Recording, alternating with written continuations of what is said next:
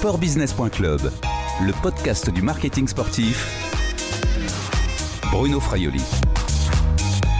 Bonjour Christian Prudhomme. Bonjour. Vous êtes le directeur du Tour de France et du cyclisme chez Amaury Sport Organisation, ASO.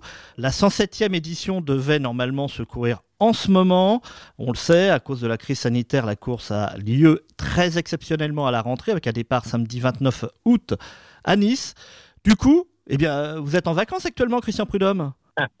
Je pense que pour rencontrer la, majorité des élus euh, aux dates initiales du tour, en fait, euh, euh, la plupart des, journalistes, des médias euh, ont souhaité faire des articles sur le tour et nous nous sommes dit très vite que, quitte à faire des articles sur le tour, autant que je sois moi-même sur les routes du tour aux, dates initiales, aux dates prévues. Donc j'étais à Nice la semaine dernière, des rencontres naturellement avec le maire de Nice, Christian Estrosi, de nombreuses interviews. Je suis en ce moment même sur, sur les routes après avoir euh, vu les élus euh, des Alpes de Haute-Provence à Sisteron, euh, des Hautes-Alpes à, Gap et à Merlette, des élus de l'Ardèche, et, et, nous étions hier au Montégoal, dans le département du Gard, tout près de la Lozère, à une arrivée du Tour de France, un peu pour rassurer et surtout pour remercier, parce que lorsqu'il a fallu changer les dates du Tour de France, le 14 avril dernier, au lendemain de l'allocution du président de la République indiquant qu'il n'y aurait aucun grand événement au moins jusqu'au 14 juillet, eh bien, la cinquantaine d'élus que j'ai appelés ce jour-là entre 9h et 22h m'ont tous dit oui, on est d'accord pour changer les dates. Ce qui est évidemment essentiel. Nous sommes des locataires. S'il n'y a pas des élus qui nous disent oui pour une ville, une ville départ, une ville arrivée et, et, et, pour les routes des conseils départementaux, on ne peut pas organiser une course cycliste, on ne peut pas non plus organiser le Tour de France. Quelle a été la plus grosse contrainte pour déplacer ainsi une organisation comme le Tour de France de deux mois? En vérité, euh, lorsque euh, David Lapartien, le président de l'Union cycliste internationale, nous a demandé euh, si on pouvait déplacer les dates du Tour, Pierre-Yves Tour, mon adjoint et moi avons répondu en même temps la même chose, on ne sait pas faire. Et une fois qu'on a dit ça, bien évidemment que euh, on y a réfléchi et que lorsque nous nous sommes rendus compte euh, au début du mois d'avril qu'il fallait impérativement changer les dates pour que l'épreuve ait lieu, on a pris euh, non pas notre courage à deux mains, mais, mais, mais, mais notre téléphone et on a appelé alors Pierre-Yves Tour essentiellement, euh, comme Yann Lemoyner, le directeur général d'ASO, avec le ministère des Sports, avec la, la délégation interministérielle grands événements sportifs dont le patron est le désormais Premier ministre Jean Castex. Et de mon côté, ben, j'ai eu, euh, comme toujours, mais plus encore, les élus. Euh, dès la fin de Paris-Nice, donc euh, fin écourtée de Paris-Nice, la course au soleil qui s'arrête un jour plus tôt que, que, prévu, il a fallu appeler les élus pour dire on va reporter Paris-Roubaix, on va reporter le 7 du Dauphiné, on va reporter les classiques ardennaises. Et dès le lendemain de l'allocution du président de la République, l'une des allocutions, la première annonçant le, confinement à partir du 17 avril, j'ai eu une dizaine, une douzaine d'élus par jour. Dans un premier temps, pour leur dire le tour, c'est dans trois mois, on a encore du temps, on reste sur les dates. Puis très vite, mon discours s'est infléchi. Je leur ai dit, euh, on reste sur les dates, mais au cas où, si le tour s'est lancé un peu plus tard, par exemple, le 1er août ou le 8 août, que feriez-vous? Tout le monde me disait oui. Et puis ensuite, le, le, 14 avril, donc, lorsque là, je leur ai dit, ça va être du 29 août euh, au 20 septembre, et voilà la date pour votre collectivité. Et là encore, tout le monde m'a dit oui. J'ai beaucoup repensé à Jean-Marie Leblanc, mon prédécesseur, qui, lorsque j'étais à ses côtés comme adjoint, n'a pas fait un seul rendez-vous avec les élus sans moi, en me faisant bien comprendre que c'était un lien absolument essentiel et qui, en l'occurrence là, a été décisif.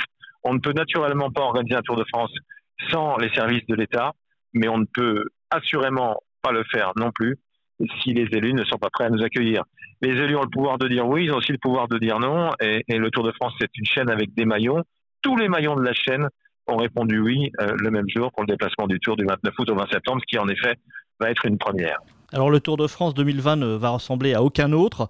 Euh, il va y avoir des, restrictions, notamment liées euh, donc euh, aux conditions, aux contraintes sanitaires, avec des, cérémonies réduites, une bulle autour, autour, des, autour des coureurs. L'objectif principal, c'était de préserver avant tout la course et l'aspect sportif. Oui, bien sûr, et de faire en sorte aussi que ça se déroule dans de bonnes conditions de sécurité, dans le respect des, des règles sanitaires édictées par les autorités. Vous savez, quoi qu'il en soit et quoi qu'il arrive, de toute façon, nous devons euh, euh, respecter les directives des autorités et on le fait évidemment chaque année. Alors là, oui, euh, il y aura des mesures particulières. Les autorités nous ont demandé de travailler sur deux scénarios, deux scénarios euh, différents. L'un, un Tour de France, on va dire largement ouvert ou rouvert. L'autre, une édition plus contrainte et la possibilité pour nous de pouvoir repasser ou de passer d'une version à l'autre. Donc, à l'instant précis où je vous parle, il y a toujours la jauge des 5000. Existera-t-elle ou pas Nous ne le savons pas pour l'instant, fin août, début septembre. Évidemment, il faut en tenir compte. Il y aura certainement des, des, systèmes de filtrage, de pré-filtrage pour les spectateurs au départ et à l'arrivée des étapes ainsi que dans les grands cols. Mais vous savez, là aussi, remettons les choses en perspective, ça existe en vérité depuis 2016, depuis les attentats. Et en fait, c'est euh, appliqué euh, pour d'autres raisons, en l'occurrence la pandémie, ce qui s'applique déjà euh, pour d'autres risques. L'école, parfois sans public, on le fait aussi depuis 2013, lorsque nous avons mis au programme une double ascension de l'Alpe d'Huez. Le col de Sarenne était fermé au public. Magnifiques la scène Montvernier euh, il n'y a jamais de public. Euh, le mur de Péguerre en Ariège, dans les Pyrénées, on l'a fait une année avec public, puis on a euh, cinq ans après dit au public de ne pas venir, ce qui a permis d'avoir une course sportivement probante. Là où le public empêchait les coureurs d'attaquer sur des pentes eh ben, les coureurs ont à nouveau pu s'exprimer. Donc que ponctuellement, voilà, ce sont des choses qu'on sait faire, mais naturellement que d'ordinaire on le fait sur sur un jour ou sur une portion de parcours. Là, ce sera peut-être plus long. Il y aura certainement moins de monde. Le simple fait de déplacer du mois de juillet au mois de septembre, à une période où les gens sont à nouveau au travail, évidemment, ça change les choses. Il y aura moins d'étrangers, je pense notamment aux anglophones.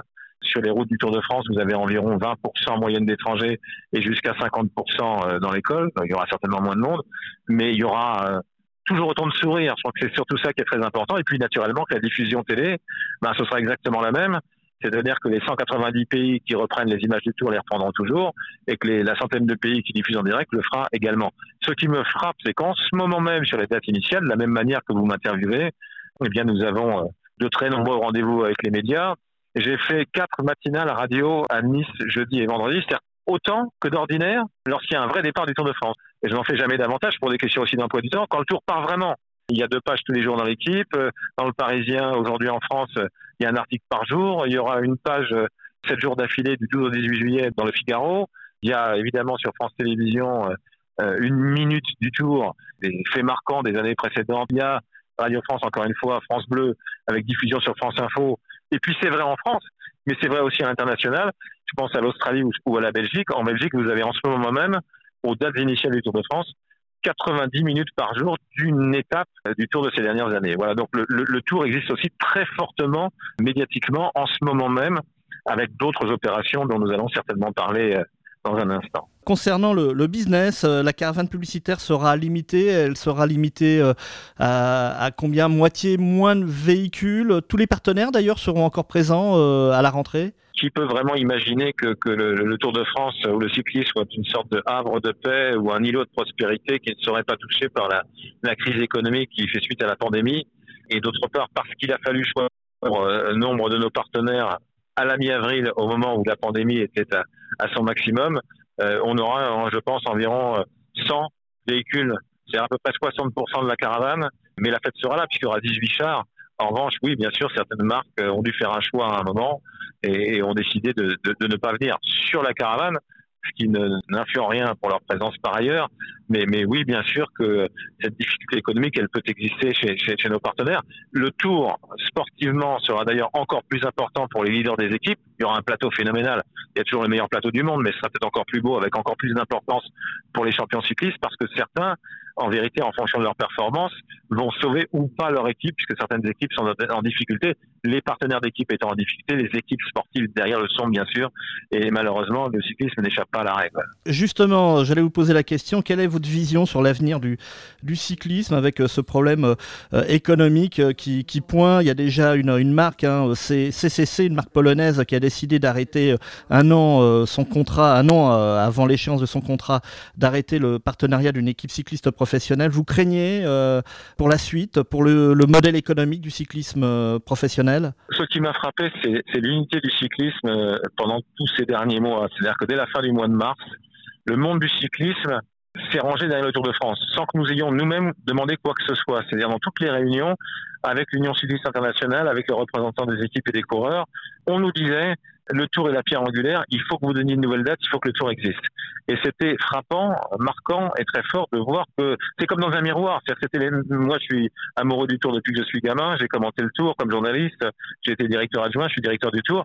J'avais rarement, pour ne pas dire jamais, entendu ça. Donc, cette unité-là, euh, elle était belle. Le monde du sport, en général, n'a pas toujours eu la même attitude. Là, il y a eu vraiment une unité. J'avais envie de vous dire, pourvu que ça dure, quand les gens tirent tous dans le même sens, on arrive à s'en sortir. Après, il y aura des moments difficiles, ça, sans aucun doute. Je suis pas capable de vous répondre pour le reste. J'espère qu'on retrouvera un maximum d'équipes avec leurs partenaires l'année prochaine. Ça va aussi beaucoup dépendre de la réussite sportive, encore une fois, des uns et des autres dans le tour qui vient. Vous organisez également un Tour de France euh, virtuel hein, euh, pendant trois week-ends, euh, début juillet, qui est en parallèle aussi d'un tour solidaire où il y a des appels de dons qui sont lancés pour des associations caritatives.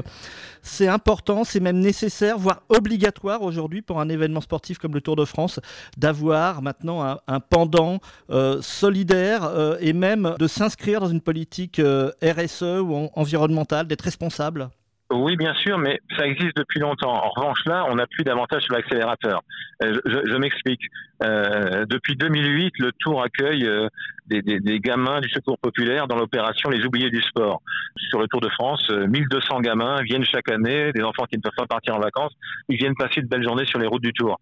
Cette année, en ce moment même, l'opération s'appelle les Journées Bonheur à vélo, avec une vingtaine de dates, comme les 21 étapes du Tour de France, avec une vingtaine de gamins. ASO leur offre, offre au Secours populaire 400 vélos euh, qui serviront pour ces gamins-là et, à d'autres demain. Donc ça, c'est un prolongement, une chose un peu différente, mais une opération qui existe depuis depuis 2008. Il y a également, euh, euh, alors là, c'est une première avec Emmaüs, effectivement une collecte, un appel à la collecte, à ce que chacun donne son vieux vélo, ses vieux vélos qui seront réparés chez Emmaüs. Ça correspond aussi à ce que fait depuis l'origine l'un de nos partenaires Century 21 avec un vélo, un enfant, et dont Bernard Hinault était, ou est peut-être toujours d'ailleurs l'ambassadeur. et puis un troisième volet euh, hors de France avec l'association Kubeka. Depuis trois ans maintenant, ASO offre 176 vélos à 176 gamins, 176 comme les 176 coureurs du Tour. Et là, on voit la force de la bicyclette parce que ces vélos-là permettent aux enfants d'aller à l'école tout simplement. Là où il faut deux heures à pied, ils peuvent aller à l'école en, en, une demi-heure ou trois quarts d'heure, ce qui change évidemment la vie. Et ces vélos seront aussi donnés cette année spécifiquement dans, dans le cadre de, de, de l'après-pandémie ou de la pandémie à des soignants. Il y a des choses nouvelles, il y a des choses qui sont pas nouvelles, mais c'est un ensemble qui est beaucoup plus fort avec, oui, un, un vrai coup d'accélérateur, ça c'est certain. Merci Christian Prudhomme, à bientôt. Merci à vous. Je rappelle que vous êtes le directeur du Tour de France. On vous retrouve à Nice samedi 29 août. Cette interview a été enregistrée vendredi 3 juillet 2020. Au revoir et à bientôt sur le podcast de sportbusiness.club.